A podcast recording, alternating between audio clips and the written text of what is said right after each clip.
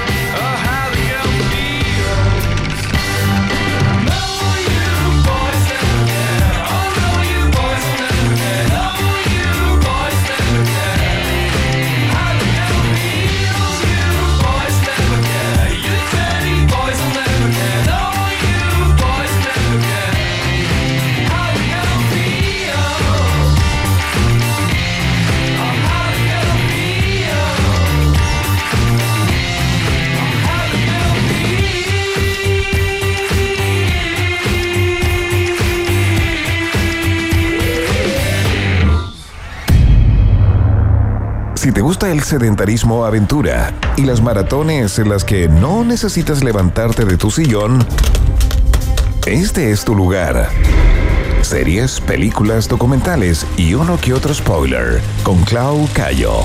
En un país generoso. 94.1 Rock and Pop. Muy bien, qué lindo momento. Hacía mucho tiempo que no teníamos la posibilidad de conversar con ella. Eh, para las personas que han seguido eh, la sección eh, de, películas, de cine, de cultura pop acá en el país generoso, por supuesto, la recordarán con un cariño infinito, porque es parte del podcast No Sabes Nada o No Sabes Nada podcast, para que lo busquen por su nombre, y, y, se deleiten ahí con sus comentarios y sus análisis de lo último que va saliendo en las plataformas de streaming, en el cine también, por supuesto, directora de Sube la Radio, amiga de esta casa, para conversar acerca de la triste y lamentable muerte de Matthew Perry. Estamos con Clau Cayo en el aire. ¡Fuerte el aplauso! Hola. Hola, Clau. Hola chiquillos, qué gusto de saludarlos. Efectivamente, mucho tiempo. Es que está ocupada. Ahora es una mujer de poder. Siempre lo ha sido. Pero ahora, ahora tiene que tomar ahí el toro por las astas. Así que de verdad, muchas gracias por contestarnos el teléfono, Clau. Porque si teníamos que hablar de Matthew Perry, si íbamos a hablar de Friends, teníamos que hablar contigo, ¿cierto? ¿Cómo te tomó la noticia el fin de semana? Oh, yo creo que para muchos eh, fue totalmente sorpresivo. Eh, yo creo que gran parte de la conmoción que hay eh, en las redes sociales, sobre todo en TikTok, donde la gente también está haciendo unos edits súper emocionante. Eh, parte de esa emoción tiene que ver con lo inesperado que, que resultan ser muchas veces este tipo de noticias eh, y porque además se cruza, ¿cierto?, con un actor que era súper, súper, súper querido.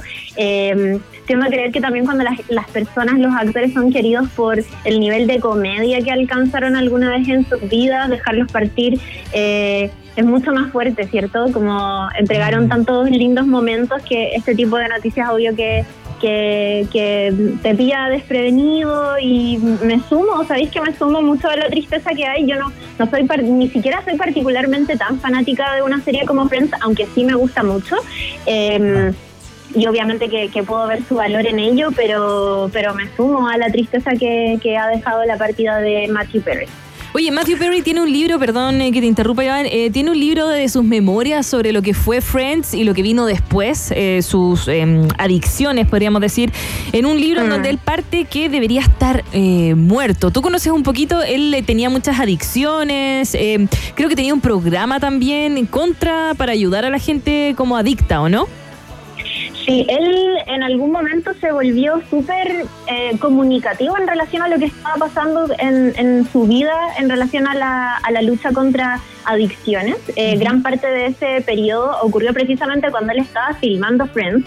En su momento fue súper comentado, por ejemplo, como de una temporada a otra eh, Chandler era el personaje que más cambiaba físicamente, ¿cierto? Él ganó eh, mucho peso en alguna de esas temporadas, después se le vio muy delgado y parte de esos cambios físicos también tenían que ver con eh, una lucha súper heavy que estaba dando el actor contra el alcohol, sobre todo en estas memorias que publicó no hace mucho tiempo, que eh, donde justamente cuenta un poco de, su vida, de explora también, yo creo que eso es lo interesante, de por qué él eh, siente que fue tan susceptible a tener eh, problemas de, de, adicciones, sobre todo con el alcohol.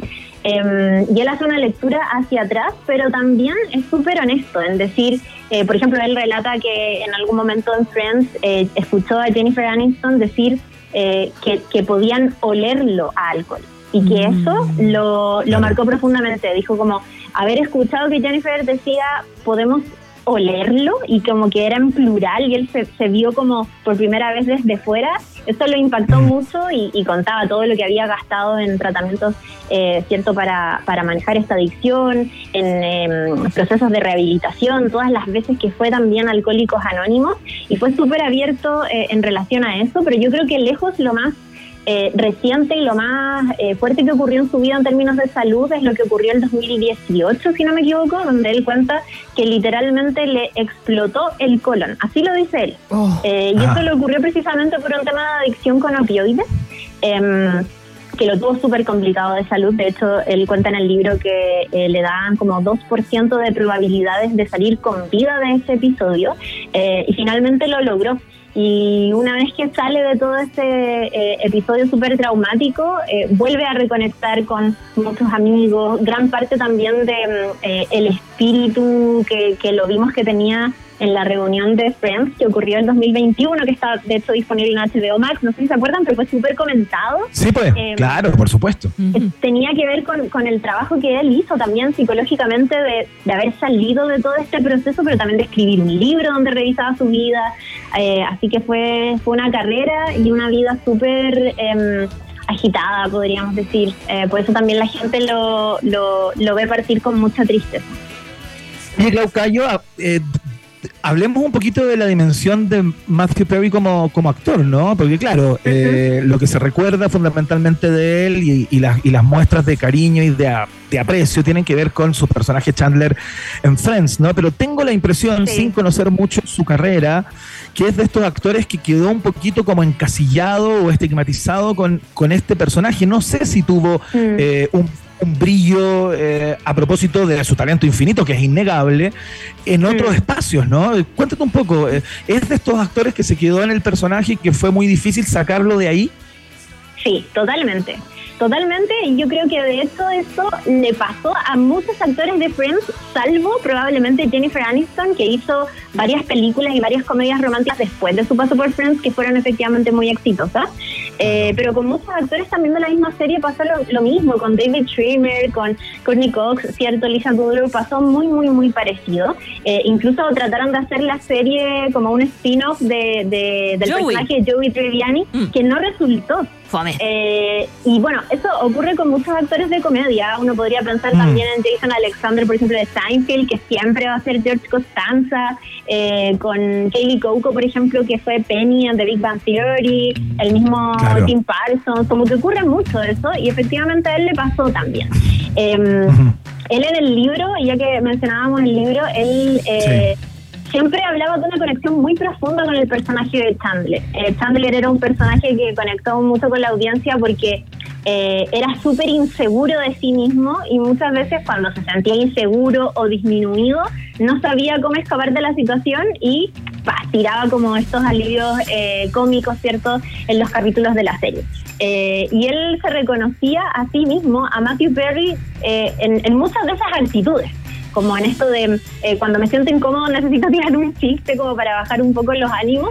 Eh, y, efectivamente yo creo que también por el tremendo impacto que tuvo Friends como serie, primero en los Estados Unidos, que eso me parece que es importante decirlo porque el éxito al resto del mundo y acá América Latina llegó mucho tiempo después. De hecho, hoy día en la mañana estaba pensando que eh, incluso mucha gente veía capítulos de Friends eh, hace muchos años por el cable, pero nunca vio Friends en orden hasta que llegó a un servicio de streaming. Y esto es muy loco de pensar, porque todos se acordaban como de capítulos sueltos, pero no necesariamente había una noción de qué temporada se estaba viendo. Em, y sí, yo creo que él eh, quedó muy encasillado en el personaje de Chandler, pero insisto, fue eh, ese mismo encasillamiento le produjo, no, no, es que lo haya bloqueado de hacer otras películas o de tener otras apariciones en otras series, pero no hay nada que se le parezca en su carrera a lo que hizo eh, con el personaje de Claro, porque mm, además se salía del libreto, Iván. Muchas veces se salía y inventaba como chistes como pum, rápido, y él mismo también cuenta en el libro que en un momento se vio así como, oye, si no cuento el chiste ahora, si, si no, me si, no, si no soy gracioso, ¿qué soy? Como que es hey, Iván, como que tú eres el. No, el payaso. Joey también era muy chistoso, pero Chandler se salía del libreto y tenía como, como esa broma exacta en el momento eh, preciso. Sí, que heavy, increíble. creo que es súper interesante también revisar eh, la. Bueno, no sé si. Eh, yo creo que muchos de nosotros estamos esperando que sus compañeros de reparto se pronuncien en relación a algo. Eh, obviamente cuando uno ve partida a un ser querido, lo primero en lo que piensa no es precisamente subir un posteo a Instagram, mm. eh, pero creo que es interesante mirar también la relación de amistad que tenían realmente los compañeros de reparto de Friends. Eh, que eso no es tan habitual tampoco. Muchas veces hay una buena mm. relación que dura un par de temporadas y que después se acaba, o se mantiene una relación profesional. Pero ellos eran súper amigos realmente. De hecho, una vez que terminó la serie, siguieron en contacto, muchas veces se juntaron. Por eso también la reunión de Friends que hizo eh, HBO Max el 2021 fue tan fácil de realizar y por eso incluso se les veía tan compenetrados, porque eh, a lo largo de su carrera se, se apañaron mucho entre ellos. Súper conocida es la historia de cómo David Schwimmer, por ejemplo, el, el, actor que hacía de Ross, eh, siempre eh, jugó un papel más bien de líder al interior del reparto y fue el que se la jugó primero, eh, también porque tenía un poquitito más experiencia en la industria, para que todos, por ejemplo, recibieran eh, un pago igualitario o para que después de temporadas, de ciertas temporadas, cuando ya el show era súper exitoso, pudieran recibir una, una retribución acorde a lo que se estaba logrando. Claro. Eh, y, yo creo que, bueno, todos estamos esperando. Por ahí eh, vi una noticia que salió en Daily Mail esta tarde eh, y ya la prensa la empezó a replicar, que era como Lisa Kudrow, que es Phoebe, quiere, adoptar, quiere, adoptar el perrito de Matthew Perry. Y eso ah. habla también sobre el nivel de amistad y complicidad que tuvieron a lo largo de los años. No tengo dudas de que deben estar súper devastados, al igual que muchos fans del, del, del, de la serie. Oye, Clau, sí, eso, es eso que tú planteas, el nivel de amistad más allá del set y a lo largo del tiempo por parte de todos los integrantes de la serie Friends, a mí igual me llama la atención que no haya nadie que haya planteado algo a través de sus redes sociales, por ejemplo. Yo tengo la impresión que la gente se expresa rápidamente por mucho menos, ¿no? Eh, ¿No habrá algo ahí entre medio que no conozcamos, que no sepamos, alguna historia eh, que no sea pública? Porque yo lo encuentro raro. Hoy día, eh, uno cuando tiene una pena tan grande, un dolor tan inmenso, con un personaje tan icónico como, como Matthew Perry, a propósito de su personaje, yo me imaginaba que los compañeros iban a ser como los primeros en saltar. ¿A ti no te llama la, la atención particularmente? Sí, me llama mucho la atención eh, y he estado actualizando las redes sociales. Les puse hasta alertas en sus, en sus cuentas de Instagram para, para eh, saber justo cuando comenten esto. Lo que sí ha salido en la prensa y en medios que son especializados, que tiraron la noticia primero, es que eh, el elenco está absolutamente devastado, y acá estoy citando así textual lo que está diciendo en la prensa, de que todos están pero totalmente devastados con la noticia y que, eh, y esto es cierto, que están esperando sacar un comunicado conjunto porque lo que ha pasado estos primeros días, estas primeras horas es reaccionar a una noticia que es inesperada, em, sobre todo además porque las circunstancias en que encuentran a Matthew Perry eh, fueron... Un tanto confusas en cuanto mm. eh, todavía no hay una causa de muerte que está súper esclarecida. Se ha dicho mucho cómo fue su último día o, quién fue la persona que lo encontró en su casa, cómo se distribuyó su último día en términos de horario, pero eh, están haciendo, por ejemplo, exámenes toxicológicos y yo creo que probablemente eh, no querer hablar todavía tenga que ver un poco con eso, pero por cierto también con digerir una noticia que, que, es totalmente inesperada. Oye, Clau Cayo, a propósito, te quiero sacar un poco de este caso en particular. Eh, y, tú que eres especialista en noticias ligadas al mundo del espectáculo, del cine, de las series, em, me sorprende que cada vez que se dé la noticia sobre la muerte de alguien, ocurrió con Prince, ocurrió con Michael Jackson, siempre es TMZ el medio que informa en primer, en, primer lugar, ¿no? Este suerte de centro de noticias ligado como al mundo del espectáculo. Eh, ¿cómo, cómo, lo, ¿Cómo trabajan esos tipos? ¿Tú sabes cómo como llegan gallos. cómo consiguen la noticia en primer lugar? Allá en, Estados Unidos hay muchos medios eh, que se dedican a este rollo y siempre es TMZ. Sí. Sí, siempre es TMZ, eh, Page Six también. Y eh, ahora último, y acá voy a sumar otro ejemplo para, para estudio, porque yo creo que es interesante mirar también cómo se mueven, que es eh, un medio, no sé si lo hayas escuchado, si lo han visto en Instagram, que se llama The Moa, eh, que es solo farándula y que nadie se explica cómo parece que tienen corresponsales en todas partes. TMZ es una marca que tiene muchos más años que em, claro. otros medios que, a los que también les está yendo muy bien. TMZ probablemente es el más clásico. Eh, y efectivamente hay todo un nombre, pero por cierto también periodistas que llevan años trabajando en el espectáculo, que tienen un montón de fuentes, que se codean con todo el mundo y que eh, es casi como como, como muchos periodistas que cubren Congreso, que cubren política y que se saben las papitas como al minuto, lo mismo pasa, yo creo que TMZ está, eh, funciona de igual manera, solo que no en la política como de Congreso y palacios eh, de administración, sino que como en un eh, aspecto más em, como de espectáculo. y de moda, que es el otro medio que, yo te mencionaba, funciona mucho con mensajes por Instagram. Y eso es súper loco, porque es gente que reporta haber estado en Los Ángeles esta tarde y haber visto a Jeremy Allen White y Rosalía, que es una noticia de hoy. Eh, sí, claro, claro. Y, es súper loco porque estos medios deciden publicar ese tipo de noticias aun cuando saben que vienen de una cuenta anónima de Instagram o de un periodista que, no necesariamente es como, claro, que puede ser falso. Eh, y muchas veces el compromiso que hay por parte de nosotros es también entender que seguimos estos medios y sabemos cómo funcionan detrás. Eh, pero sí, TMZ eh, es súper confiable eh, en, este tipo de, noticias. Todo lo que tuvo que ver con Britney Spears también hace em, varios años también fueron los primeros en informar eso. Cuando se reconcilió con la mamá.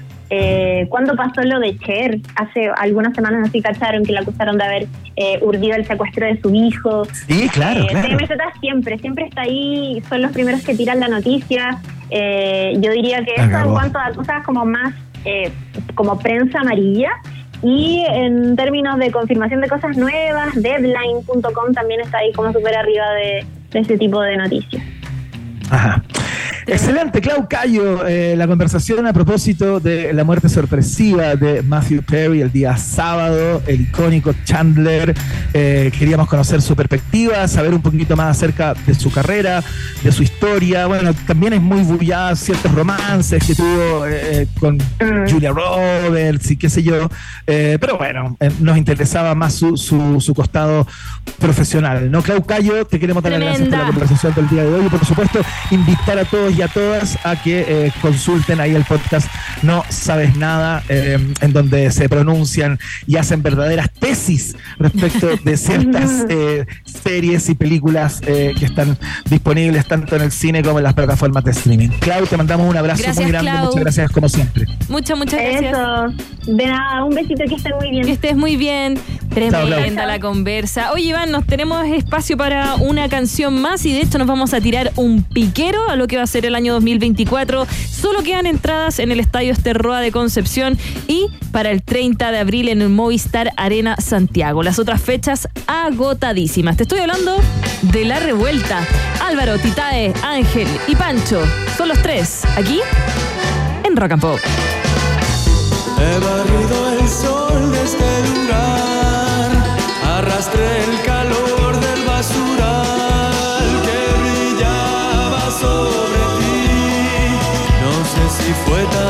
tan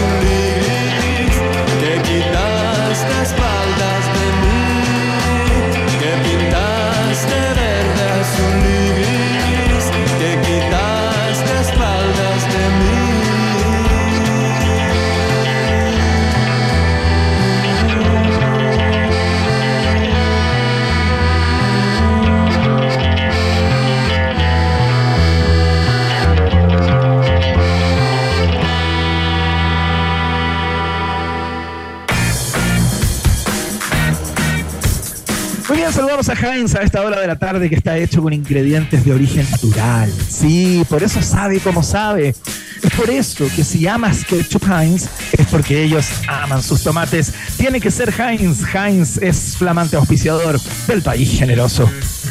Por supuesto, quien también nos acompaña hoy día es a la Universidad Autónoma de Chile, porque tú sabes por qué son importantes tus preguntas, porque preguntarse es el inicio de toda investigación. Ya lo sabes, Admisión 2024, Universidad Autónoma de Chile es parte de un país generoso. Oye, Iván, ¿te puedo robar eh, dos minutitos?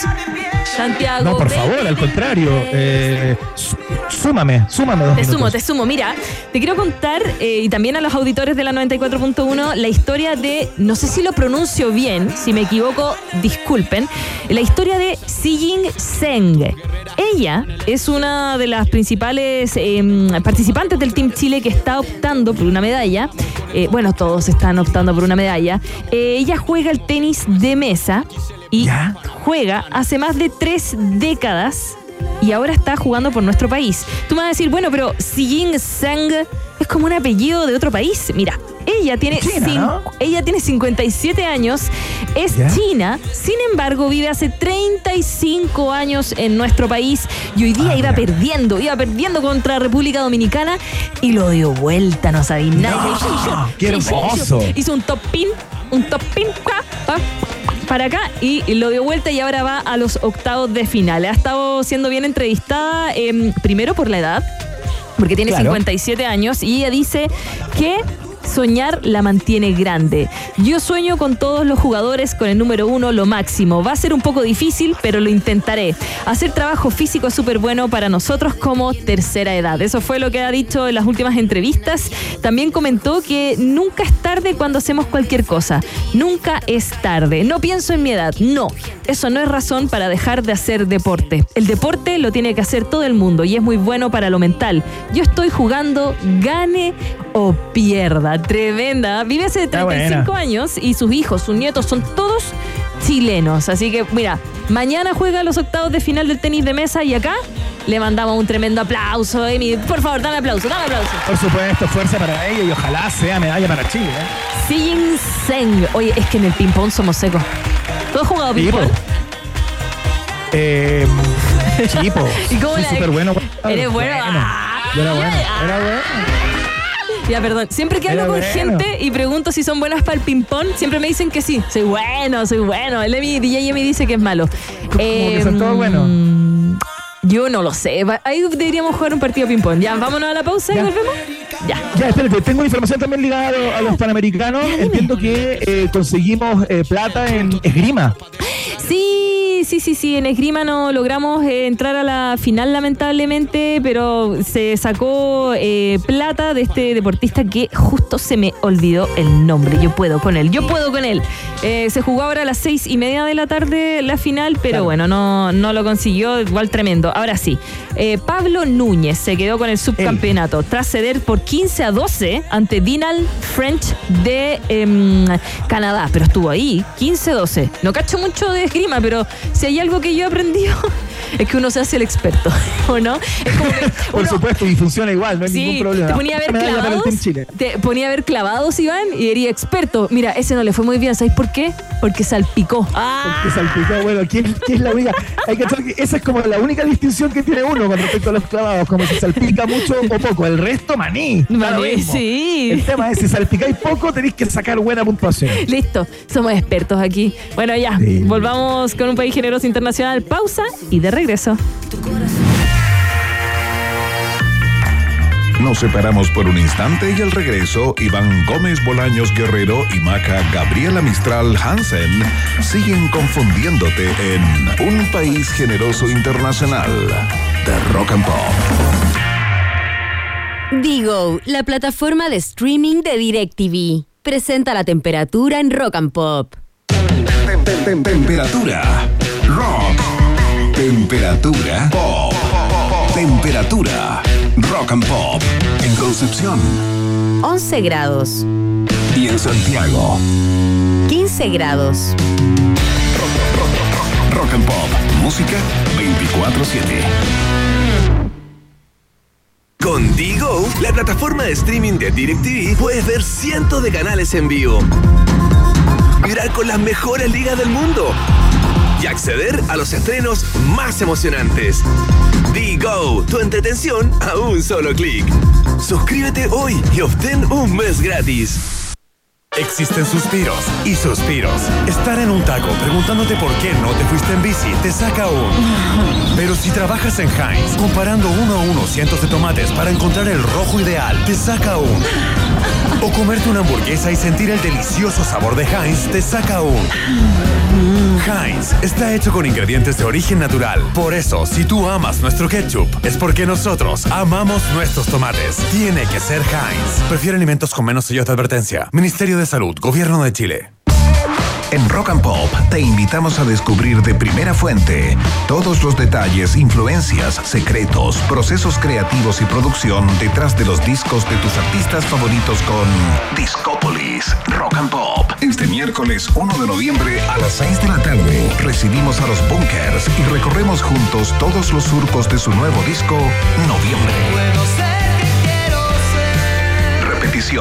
Sábado 4 de noviembre a las 15 horas y todas las veces que quieras en rockandpop.cl. Discópolis Rock and Pop. La capital exclusiva de los discos con sello 94.1. Rock and Pop. Música 24-7. Iván Jalapeño Guerrero y Maca Cacho de Cabra Hansen siguen poniéndole mucho chile a esta ensalada llamada Un País Generoso Internacional que sigue picando dos veces en Rock and Pop. Oye, Iván, te quiero regalar una canción en esta tarde. ¿Sí? ¿Te pinca? Una para bailar, por supuesto. Esto es. No le prendiste el micrófono al Iván, po DJ Jenny. Esto es Bruno Mars en Rock and Pop.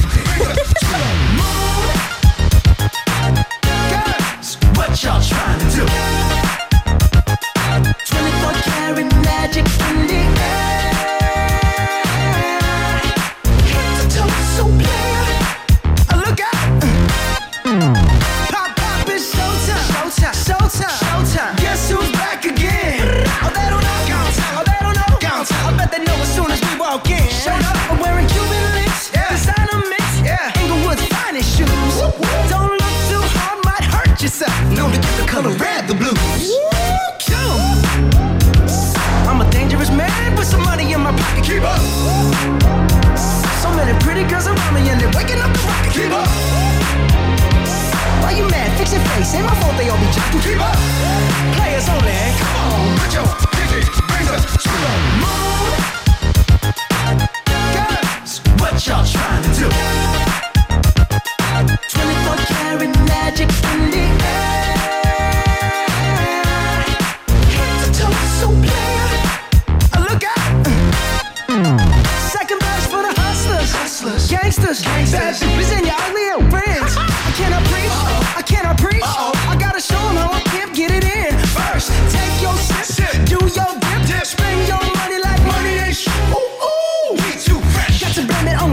on Hashtag blessed. They ain't ready for me. Uh. I'm a dangerous man with some money in my pocket. Keep up. So many pretty girls around me and they're waking up the rocket. Keep up. Why you mad? Fix your face. Ain't my fault they all be jocking. Keep up. Players only. Come on, put your pinky up to the moon. Girls, what y'all trying to do? What you trying to do? 24 karat magic in the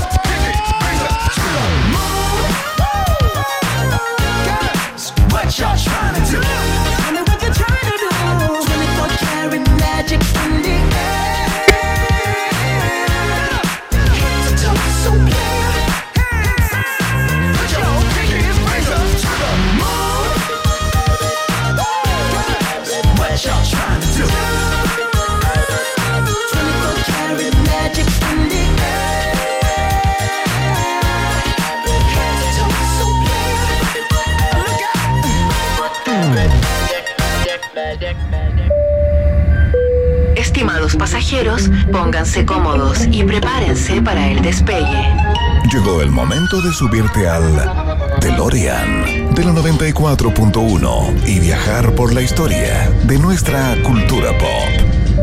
Es el viaje en el tiempo en un país generoso de la rock and pop. Primera estación. The Columbia Broadcasting System and its affiliated stations present Orson Welles and the Mercury Theater on the Air in The War of the Worlds by H.G. Wells. Escuchamos de fondo, Iván, una voz que decía, señoras y señores, les presento el último boletín del Intercontinent- Intercontinental Radio News desde Toronto. El profesor Morse de la Universidad de McGill informa que ha observado un total de tres explosiones en el planeta Marte entre las 7.45 pm y las 9.20 pm. Un día como hoy, la radio In the early years of the 20th century, dejó la embarra. ¿Ah? watched Un día como hoy, hace 85 años, el mundo asistía a uno de los fenómenos que más ha marcado la historia de los medios de comunicación. Aquel fue el momento que los colocó rumbo a ostentar definitivamente la gran responsabilidad de la etiqueta que los esboza ya como el cuarto poder de la sociedad. Los medios de comunicación. Hace 85 años inventaron la guerra de los mundos, Emilio que venían los extraterrestres. Hicieron un radioteatro, por supuesto, un programa radiofónico basado en la novela de Herbert George Wells de la Guerra de los Mundos del, 90 del 1898. La narración del actor y futuro director de cine Orson Welles desdibujó la fina línea que a veces se encuentra en los medios entre la realidad y la ficción. Todo esto junto al grupo de teatro Mercury. La gente se volvió loca, Iván. Quedó la patada. Quedó la pata. Imagínate, si Claro. tú estás escuchando es como que una radio seria, esta no, porque no somos serios, pero una radio seria y te dice que vienen los extraterrestres y hacen bombazos así, hacen un, un enviado especial, aquí estamos, no se escucha. Sí. Aparte, hace 85 años atrás, cuando las comunicaciones obviamente no eran lo mismo que lo de hoy, cuando eh, la posibilidad de enterarse de lo que pasaba en otros lugares era más remota, eh, montaron un, ra- un radioteatro muy bien articulado con despachos en vivo desde distintos lugares de los Estados Unidos, ¿no? Donde supuestamente estaban pasando cosas extrañas eh, que eh, indicaban que una invasión alien eh, venía al planeta, ¿no? Entonces fue un ejercicio muy, muy acabado y muy, muy riguroso, ¿no? Desde ese punto de vista. Y generó tanto el pánico que empezaron a llamar por teléfono la gente, como a la policía, obviamente, así como, por favor, ¿qué está pasando? Y se le tituló como el radiograma bélico que crea el pánico, según New York Times. No, hace 85 años la radio, nuevamente, hacía de las suyas. Próxima estación.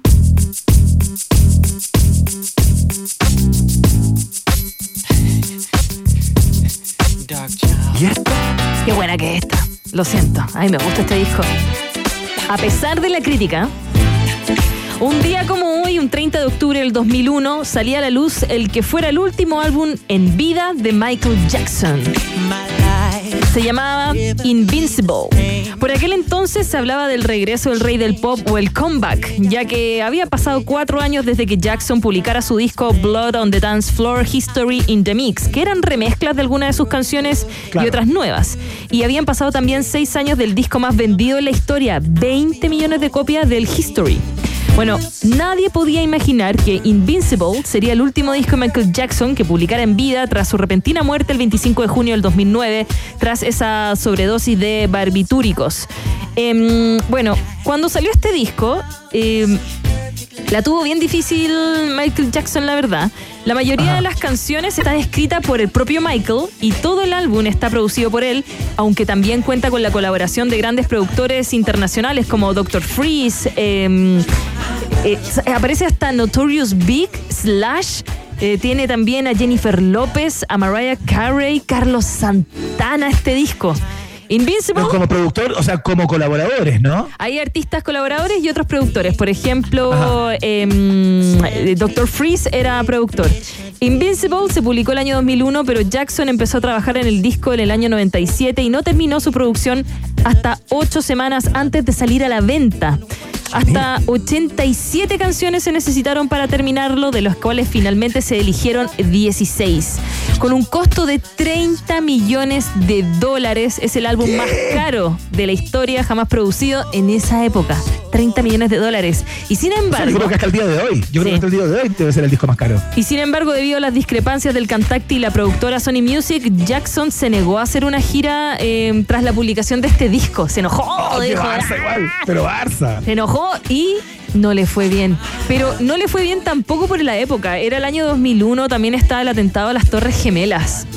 Ah, claro. Eh. Salió como En mal momento. La gente no estaba Sí. concentrada en escuchar no, discos nuevos. ¿no? No, para nada. Eh, y él también no quiso hacer gira. Entonces como que se fue perdiendo poco a poco. Una vez le preguntaron a Michael Jackson cuál era su disco favorito de su carrera y él dijo que Thriller no era para nada, que su disco favorito había sido Invincible. Y que de verdad era una joyita. Joyita. A ver, escuchemos un poco, escuchemos un poco. Yo no me acuerdo de ese disco. ¿No? No.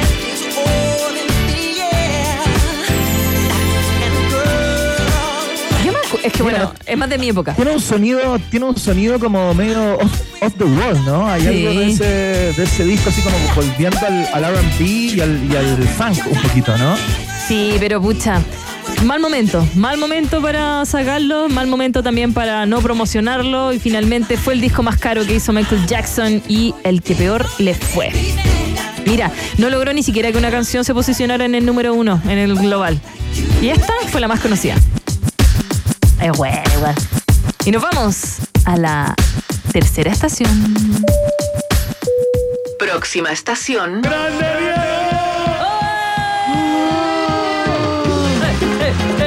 Siempre buscamos excusa para ponerla. La canción. Sí.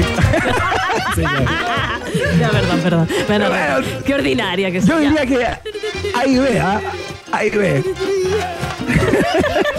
Ya, perdón, se me salió lo ordinario. Un día como hoy, en 1960, Diego Armando Maradona nacía. Qué increíble. En Villa Fiorito nace Diego Maradona, uno de los jugadores más grandes de todos los tiempos. Brilló los cebollitas, como canta Rodrigo, antes de debutar como profesional en Argentino Juniors en 1976. Febrero del 77 llegó a la selección, Peso- pero César Luis Menotti lo dejó afuera del Mundial del 78. Su familia ayuda.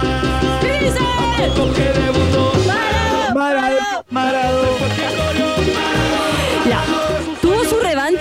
En el juvenil de Japón del 79. Campeón con Boca en el 81, no pudo consagrarse en el Mundial de España ni en el de Barcelona.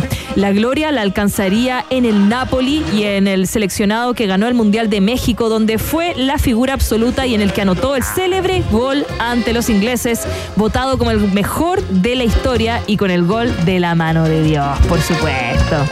Lo pudo repetir en el Mundial de Italia, donde perdió la final y luego vendrían suspensiones por doping en Italia el 91 y en el Estadio de Estados Unidos el 94. Se retiró en Boca el 97 y fue DT de la selección del Mundial de Sudáfrica y lamentablemente falleció también un 25 de noviembre del 2020. Pero un 30 de octubre también pasó, en 1997, a Diego Armando Maradona anunció oficialmente también su retirada del fútbol profesional, el mismo día que cumplía Claro. 37 años. Igual tenía caleta de edad. Oye, es interesante esta discusión con respecto a si es el mejor de la historia o no, si es el futbolista más grande de todos los tiempos. Yo, yo quiero hacer un punto acá a propósito de, de que Diego Armando Maradona no es eh, considerado el mejor de la historia a propósito de sus dotes futbolísticos nada más. Porque si uno se deja llevar por las estadísticas, por ejemplo, Leo Messi ya ha ganado mucho más que lo que ganó Maradona. O sea, ha ganado más títulos, ha hecho más goles, ha sido más veces que Maradona el mejor jugador eh, según el círculo de periodistas deportivos. Nunca Ha ganó un balón más de oro Maradona. Balones de oro. Maradona nunca ganó un No. balón de oro, pero, pero ahí está, ahí está la genialidad de, Ma- de, Ma- de, Ma- de- Maradona. de- ujú. de, de Maradona y por qué es quien es, ¿cachai? Porque sí. finalmente Maradona es mucho más que el futbolista. Diego Armando Maradona es un personaje de la historia, es un ícono argentino, es una persona que fue capaz de enfrentar a la FIFA y poner los puntos sobre la IES muchas veces, por eso nunca se ganó el balón de oro, por eso fue suspendido vez tras vez por doping y nunca le perdonaron ninguna, porque era un tipo que se tiraba en contra del poder, porque era un líder social en Argentina, porque se tiraba en contra de los gobiernos, porque no tenía pelos en la lengua. Finalmente, eh, Maradona es mucho más un personaje de la historia que un futbolista destacado. ¿cachai? Claro. Y finalmente ahí está su valor y por eso para muchos es el mejor, porque tenía un carácter como el que tienen los mejores, ¿cachai? Sí, no, no, sobre todo por eso también hay veces cuando lo, lo- lo, mm, comparan con Pelé, claro, Pelé futbolísticamente quizás puede ser mejor, pero yo creo que marcó también un antes y un después en la carrera futbolística de Argentina y sobre todo también marcó como un antecedente para los futbolistas que venían. ¿Cachai? Claro, como, "Puta, claro. quiero ser como él. No digo en la parte de drogas, pero sí en la parte de juego. como ser un grande. Absolutamente, tenía toda la historia del que venía desde abajo, del que lo hizo con esfuerzo, que recorría no sé cuántos kilómetros para llegar a la, a la cancha, del piso a tierra, etc. O sea, era toda, tenía toda la épica eh, que hoy día, claro, se destaca, pero uno de los primeros eh, en ser grandes y contar esa historia fue Maradona, sin duda. Oye, Iván, preguntándote algo bien personal para ti, en Chile, ¿cuál es el mejor jugador chileno de fútbol? No, te- no, no, no estamos hablando de cuántos goles, cuántos campeonatos ha ganado, pero para ti, para tu corazoncito, ¿cuál es el mejor Pero como de la historia, Sí, sí. Para ti, ¿qué te, qué te impactó? ¿Que, que tú decís, puta, que era bueno o que es bueno? Elías Figueroa. Elías Figueroa. Figueroa.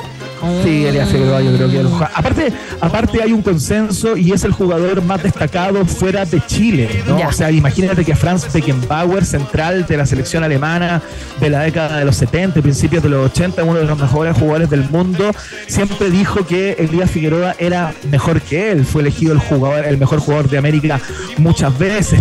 O sea, fue el primer chileno que triunfó y fue figura en el extranjero. Fue figura en Brasil. ¿Tú sabías lo que es ser figura en Sí, Brasil? sí. O sea, eso es como. Son muy pocos los que consiguen eso, ¿cachai? Entonces yo creo que históricamente Elías Figueroa, bueno, y la generación dorada también tiene figuras increíbles. Alexis Sánchez, no sé, Arturo Vidal, son A grandes mí, jugadores. a mí me gusta, pero no tengo nada como para apoyarme en lo que te voy a decir, Iván. Pero a mí, José Marcelo Salas, Melinao, por supuesto, el mejor futbolista de todos los tiempos de Chile, mejor delantero de la historia. Tremendo Tremendo. jugador también. Y con este de fútbol nos vamos a la siguiente estación. Próxima estación. ¡Wow! Pa, pa, pam, pam, pam, pam. Ay, ay, ay. ¿Por dónde? ¿Por dónde partimos? ¿Por Uf. dónde partimos? ¿Sabéis por dónde voy a partir?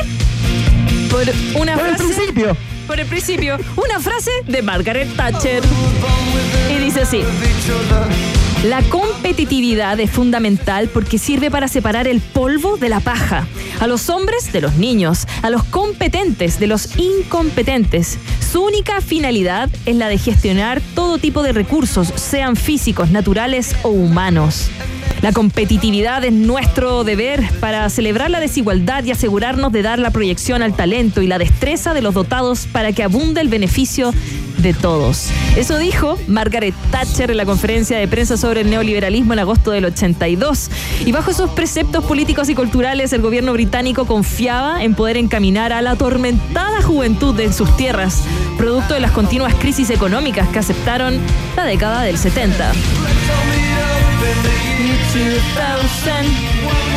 Así, la primera ministra proponía una suerte de darwinismo social que lejos de disciplinar a la juventud terminaría potenciando su creatividad. Y a esos jóvenes que empezaron a nacer el 80, ah, estuvieron marcados por la llegada de The Smiths, la interrupción también de Madness, de The Specials. En los 90 apareció New Order, Happy Mondays, The Stone Roses. Y el 2000, uh, a finales del 90, también por supuesto, aparece Oasis, Blur y Pulp. ¿Qué podremos decir de Pulp? ¿Es Different Class de Pulp la síntesis del origen, el auge y la decadencia de la cool Britannia de los 90? ¿Cómo hizo Jarvis Cocker y compañía para lograr un álbum que se siente clásico, retro y moderno al mismo tiempo? Mucha droga. No, no, no sé. No, no, no, no, no. bueno, un día como hoy se lanzó en 1995 eh, Different Class, el quinto álbum de la banda británica, eh, lanzado durante la cúspide del movimiento Britpop, lo cual los transformó en parte esencial de la escena musical. Dos singles del álbum Common People, que alcanzó número 2 en la lista del Reino Unido, y Disco 2000. Ay, perdón.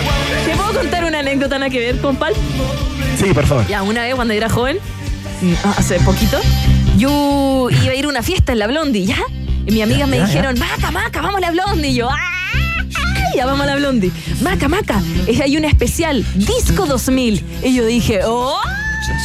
Disco 2000, pura Britney dijiste, Spears, "Oh, es pura música Cristina disco". Aguilera. No, pura Cristina Aguilera, porque es disco Ah, ya, 2000, ya. puro Britney Spears, eh, puro NSYNC, Backstreet Boys. Démosle, démosle. Y me equivoqué, po.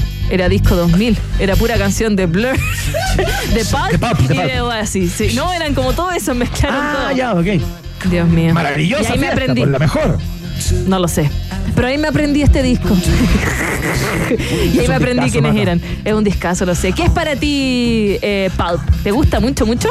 A, a mí me, me gusta muchísimo y eh, encuentro que tiene algo como sofisticado y retro al mismo tiempo, eh, que es, claro, algo tú lo estabas planteando de alguna manera, que es muy difícil de conseguir, un disco que suena moderno hoy día, ¿no? Si lo escuchaba hoy, pero también podría ser un disco de los 70, tranquilamente, Sí. si no fuera por la cantidad de sintetizadores y máquinas que tiene por ahí que, que lo hacen eh, ser un disco contemporáneo, eh, sin ninguna duda, ¿no? Pero a mí me parece eh, una banda increíble y este disco es entero bueno, tío. O sea, tiene los mejores hits de la banda, están contenidos en este, en este disco, el Different Class, que, bueno, Common People y Disco 2000 son declaraciones eh, de vida así gigantescas, ¿no? O sea, cada una de esas canciones es como eh, un My Way, ¿cachai? Por parte de Charlie Sí, po. Cocker, ¿no? Mira, lo- cómo vivió, cómo vive Claro. y cómo espera vivir. Los músicos no tenían ni más de 25 años en promedio de edad cuando lanzaron este discazo y las bandas que formaban parte de este movimiento del Britpop tenían una mayoría de apenas unos 3 o 4 años de vida los discazos.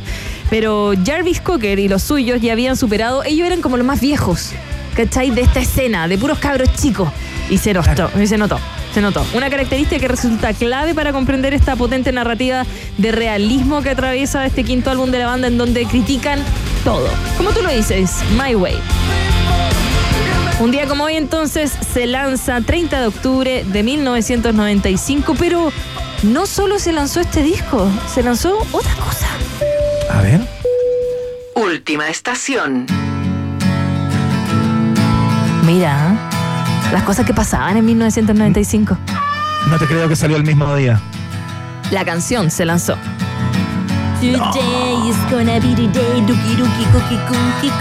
Ya, perdón, es que no sé inglés. Un 30 de octubre del 95, Oasis publica este single. Sería una de las canciones más populares del grupo de los hermanos Gallagher y como ya te conté, el Britpop fue un género que arrasó en los 90. No solo en el Reino Unido, sino que se exportó rápidamente por Europa y Estados Unidos e inundó las radios y los reproductores de millones de melómanos en cualquier parte del mundo. Blur y Oasis fueron los dos grandes grupos del momento que cultivaron ese género. Enfrentados entre ellos y sus canciones todavía son himnos que siguen sonando hasta el día de hoy. Y una de ellas, tal vez la más reconocible de los hermanos Gallagher, es Wonderwall. El tema, que es uno de los 12 que incluyeron en el What's the Story Morning Glory del 95, es un auténtico exitazo que no ha tenido paragón. ¡Suele, suele! Muchos nos hemos preguntado, eso sí, ¿qué significa exactamente la palabra Wonderwall?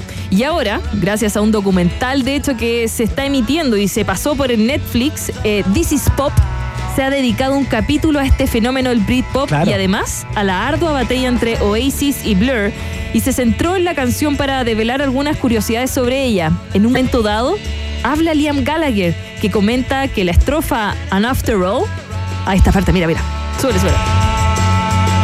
You're my. Le faltaba algo. Él tenía After all, you're my. Y se quedó pegado. You're my. ¿Tú eres mi qué? Y metió Wonderwall ¿Qué? así como Sí. aleatoriamente. Y le metió Wonderwall. En ese momento, mientras terminaba de componer, Liam asegura que estaba escuchando el álbum Wonderwall Music de George Harrison. George Harrison, Sí, po, de ese año 95. Y decidió utilizar esta palabra del disco del ex Beatle. Eso es todo. Lo robé. Demándenme. Ah, Eso dijo, eh, mándenme. Eso dijo. Genial.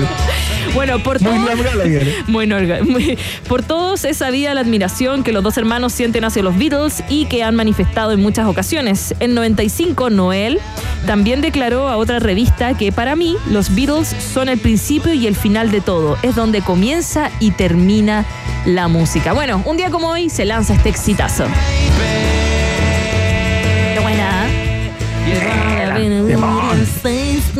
Perdón, es que estoy tratando de llegar al tono, ¿no? Es que él canta como con el micrófono arriba, como nos explicó una vez Iván, así como tomando agüita de la ducha, Exactamente, tomando agua de la cascada.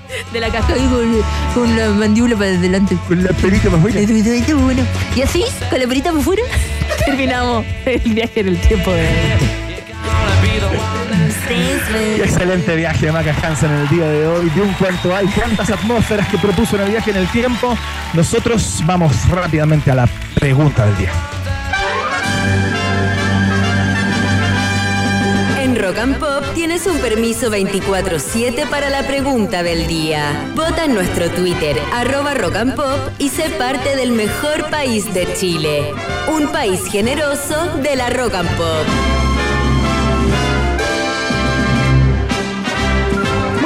De los debates eh, que se está tomando en las redes sociales hace algunos, algún, un día y medio, yo te diría ya, a estas declaraciones del presidente Boric, que le hizo un raspacachos a parte de la prensa, fueron hace un par de días ya, pero continúan las repercusiones a propósito de algunas columnas que han escrito algunos líderes de opinión, ¿no? Eh, y de la discusión eh, que se ha tomado las redes, porque el presidente Boric criticó a un sector de la prensa, señalando que solo publican noticias negativas y que a propósito de ello ya casi no lee los diarios. Palabra del presidente Gabriel Boric. Te preguntamos en el día de hoy, ¿qué te parece?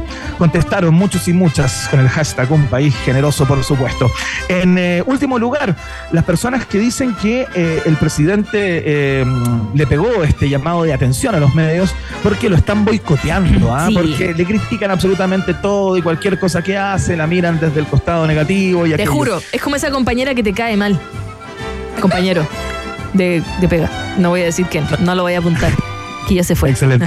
Sí, mejor que no. Bueno, eh, con un 8%, un poquito más arriba, las personas que creen que el presidente debe retractarse ¿ah? de sus dichos. A propósito de eh, que han aparecido una serie de, de instituciones y personas también ligadas a los medios de comunicación criticando la inconveniencia de las palabras del mandatario. Un poquito más arriba, con un 11%, la gente que dice, no puede, es el presidente. ¿Cómo va a decir una cosa como esa? Referirse a medios de comunicación con nombre y apellido, a discutir las pautas informativas, a, a poner en jaque las editoriales de esos medios. No puede, es el presidente. Y en primerísimo, en primer lugar, Maca Hansen con un 76%, o sea, mucho más allá de la mayoría absoluta. Eh, los roedores y roedoras que dicen es la pura y santa verdad, ¿Ves? nomás lo que dice el presidente, puras Sí. noticias negativas, no va por todos lados, ni una buena, ni una buena. Todo el rato, todo el rato. Eh, Napo. Está picado, picado. Y está bien que diga esas cosas. Ni Berlu- Berlusconi decía cosas peores. Y Trump y Trump. ¡uh! Eh, todos los días. Todos los días, todos los días se mandaba una, ya, bueno, ya, pero es que como cuando te molestan todo el día uno ya se cansa, ¿no? Es como que te, te- es como esa mosca que estáis durmiendo y suena... Sí, yo tengo sentimientos encontrados igual a propósito de los dichos del, del presidente, pero no hay tiempo para No hay que tiempo, mi, mi editorial y mi perorata a propósito ¿De de, qué, esta, de esta polémica. Pero rat, what? ¿Pero qué what? ¿Pero what? Perorata, Pero- la perorata, como una larga intervención, generalmente sin norte, con Perorata. poco remate. La perorata. Perorata. Ya, me la voy a anotar, me la tatúo, me la Anótalo en tu tatúo. agenda, anótalo en tu agenda. Ya,